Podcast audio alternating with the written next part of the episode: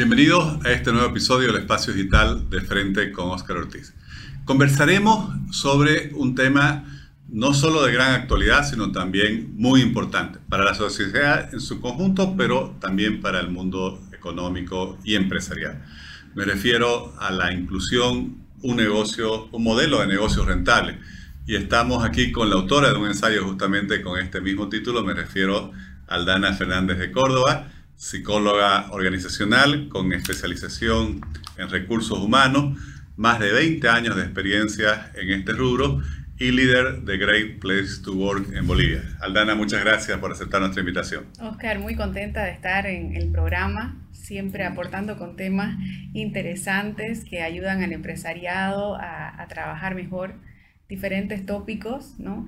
Creo que este es uno de ellos. A veces no hablamos tanto de la inclusión, con una mirada desde diferentes perspectivas, pero de pronto vamos a hacer un Zoom especial, la verdad, dentro de lo que vamos a conversar. Así que muchas gracias por la invitación. Bueno, muchas gracias. Me llamó la atención tu título, el, título de tu trabajo. Eh, ¿Cómo relacionas la inclusión con la rentabilidad del negocio? Bien, desde Great Place to Work te cuento que venimos estudiando los ambientes de trabajo hace más de 30 años y de los últimos años se ha hecho un hincapié bien importante en temas de algo que le llamamos maximización del talento. Y cuando hablamos de la maximización del talento es cómo podemos aprovechar al máximo la diversidad dentro de las organizaciones.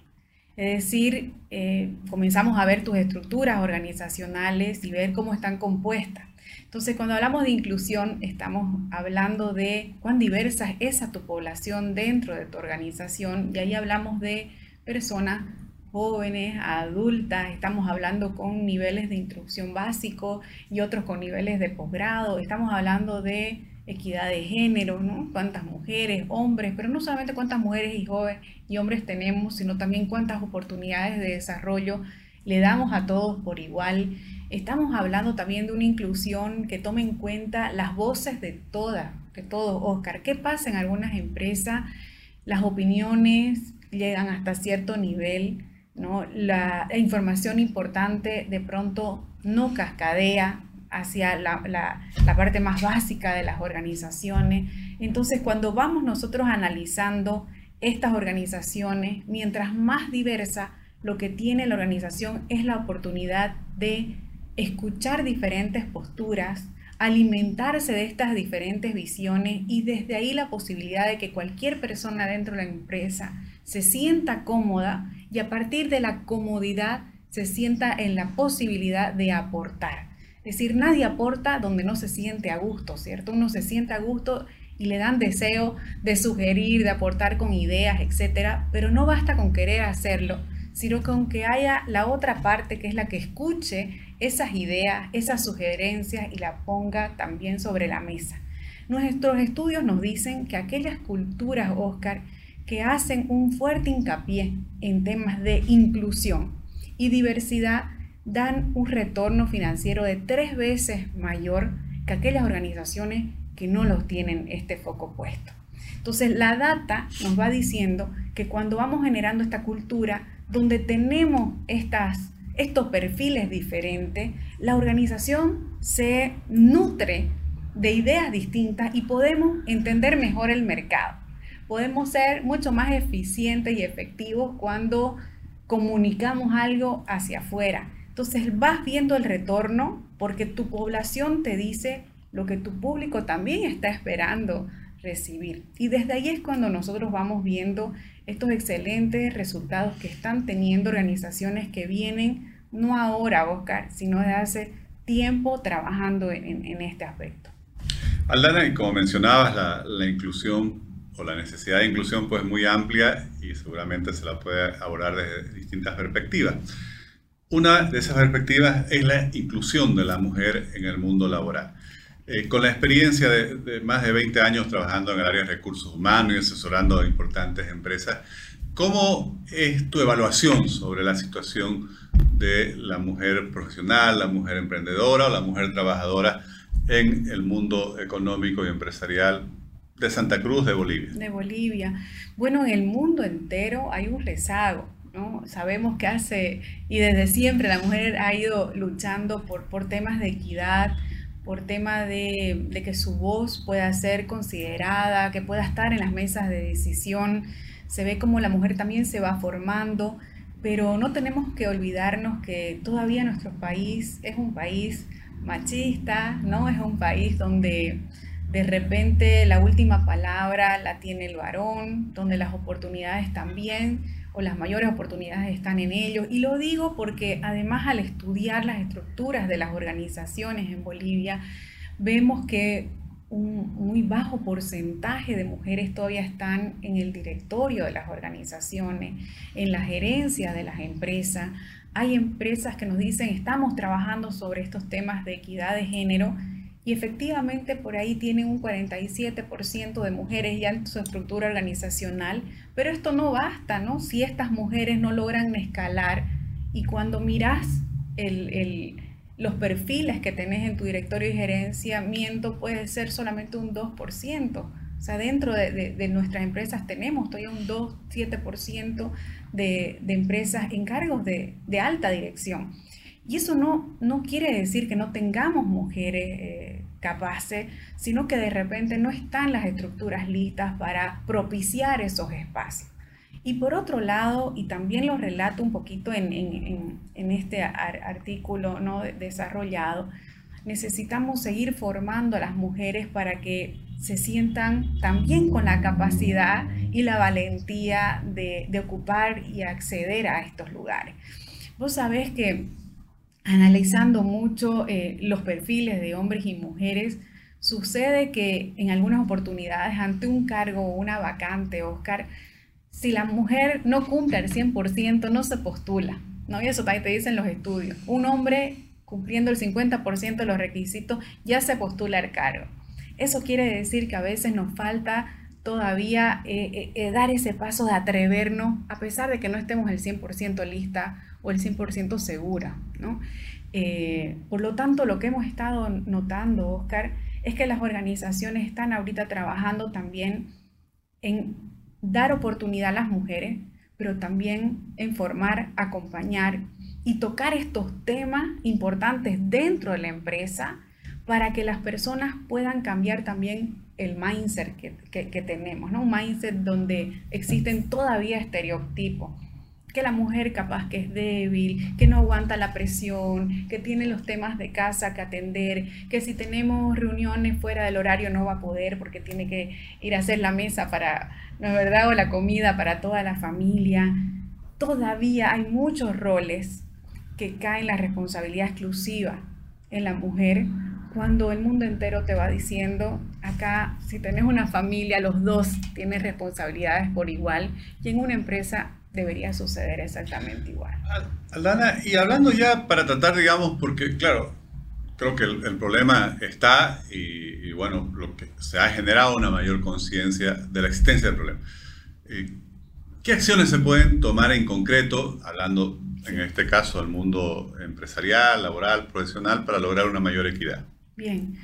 Lo hemos estado también, te cuento, analizando, hemos estado estudiando aquellas empresas que están logrando esta evolución y que incluso han logrado medir el impacto de esta evolución dentro de su organización con el tema de rendimiento, productividad, valoración del clima laboral, rotación de personal, etcétera, porque todo esto se ve impactado, Oscar, cuando nosotros trabajamos en tema de equidad de género. Es decir, la equidad de género sí tiene una incidencia en que la gente rote menos en su, en su lugar de trabajo. ¿Por qué? Porque dice, estamos en una organización justa estamos dando a todos las mismas condiciones por, igual.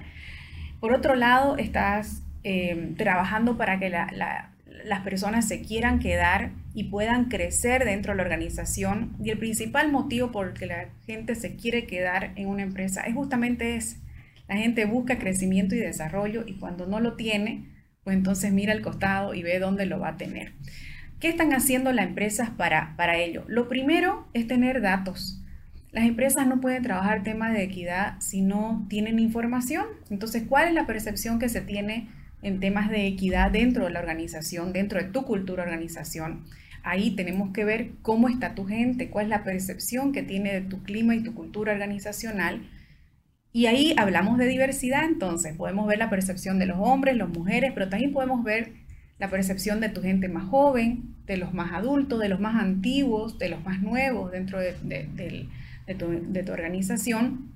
Y cuando nosotros tenemos datos, Oscar, ahí es cuando comenzamos a trabajar directamente en aquellos aspectos donde son nuestras dolencias. ¿Qué hacen las organizaciones? Hay una serie de, iniciativas súper interesantes, como cuáles.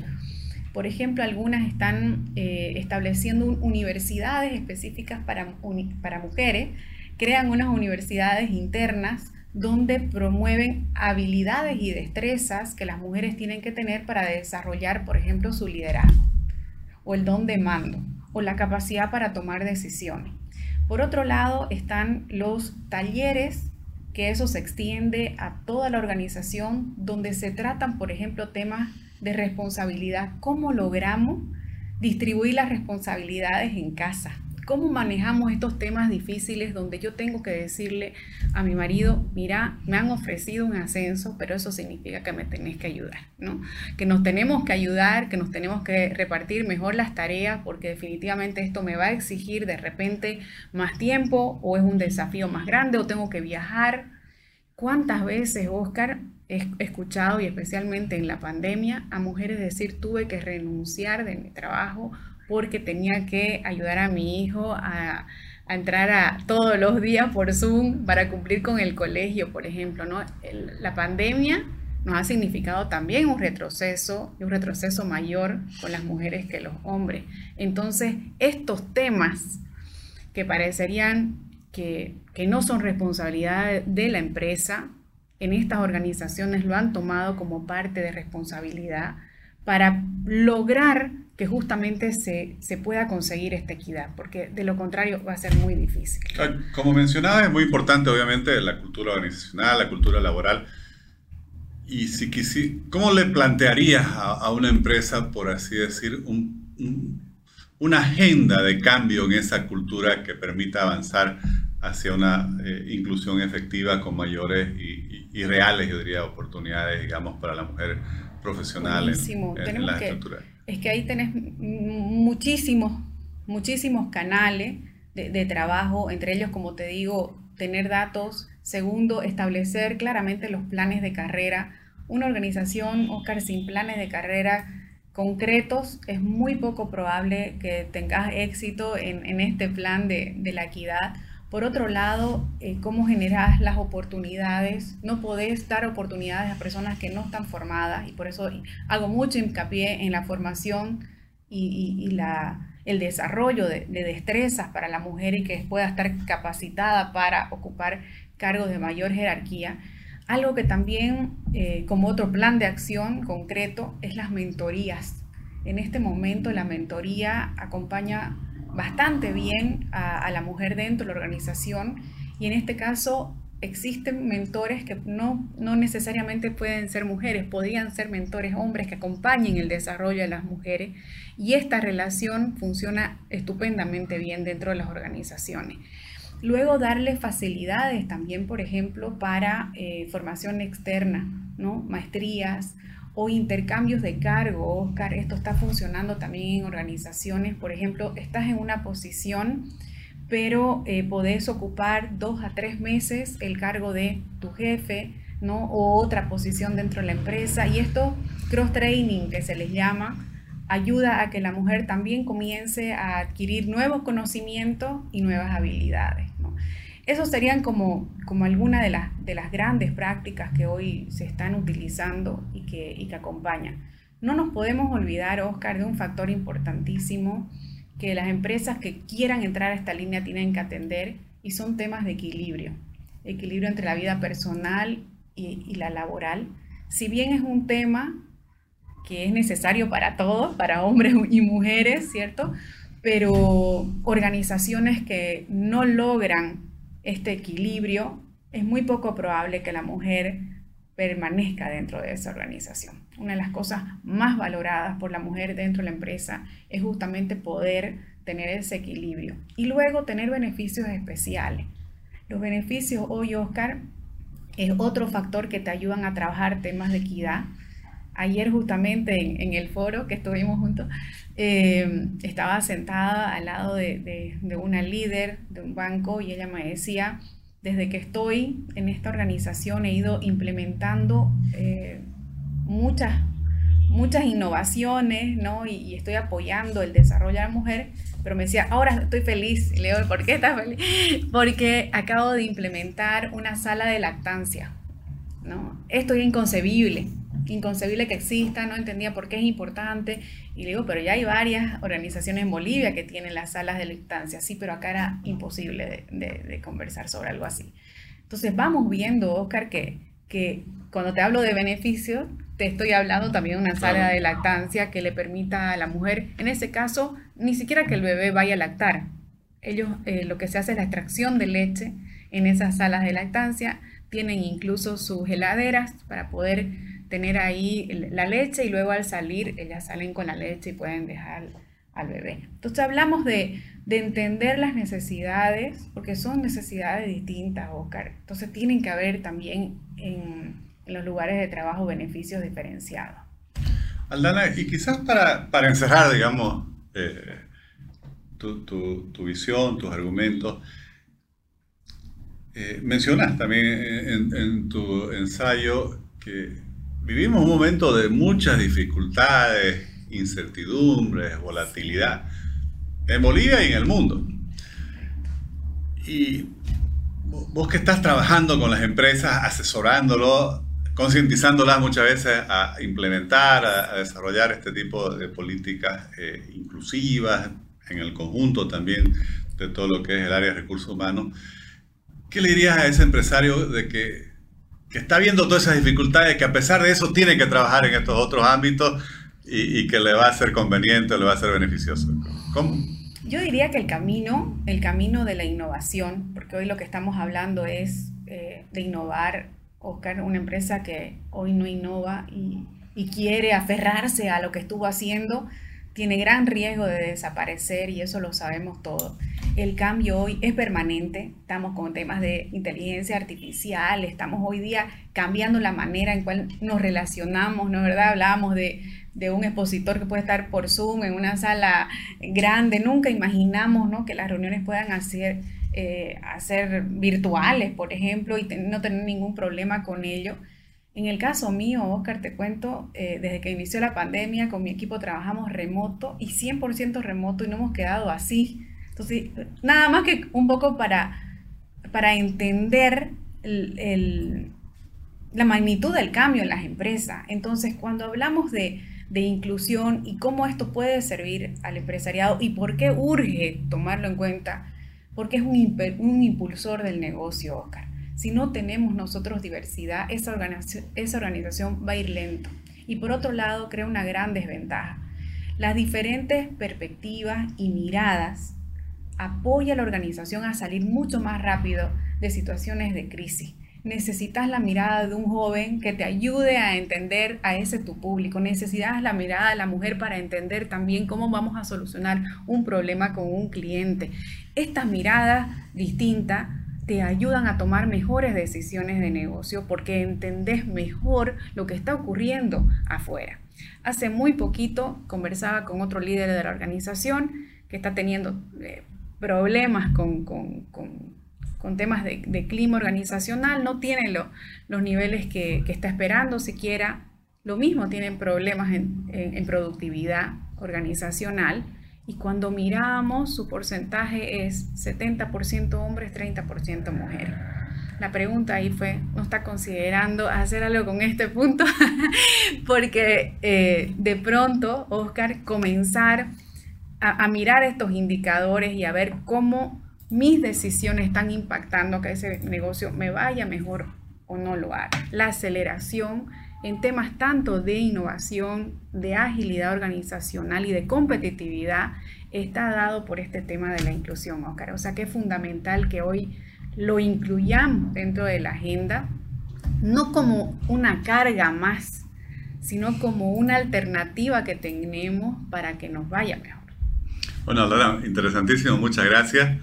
Quienes nos siguen por las redes sociales y quisieran leer el artículo de Aldana Fernández de Córdoba, La inclusión, un modelo de negocio rentable, está en el número 12 de Ideas y Debate. Lo encuentran en el portal público.bo o en el portal de la Fundación Democracia y Prosperidad Fundem.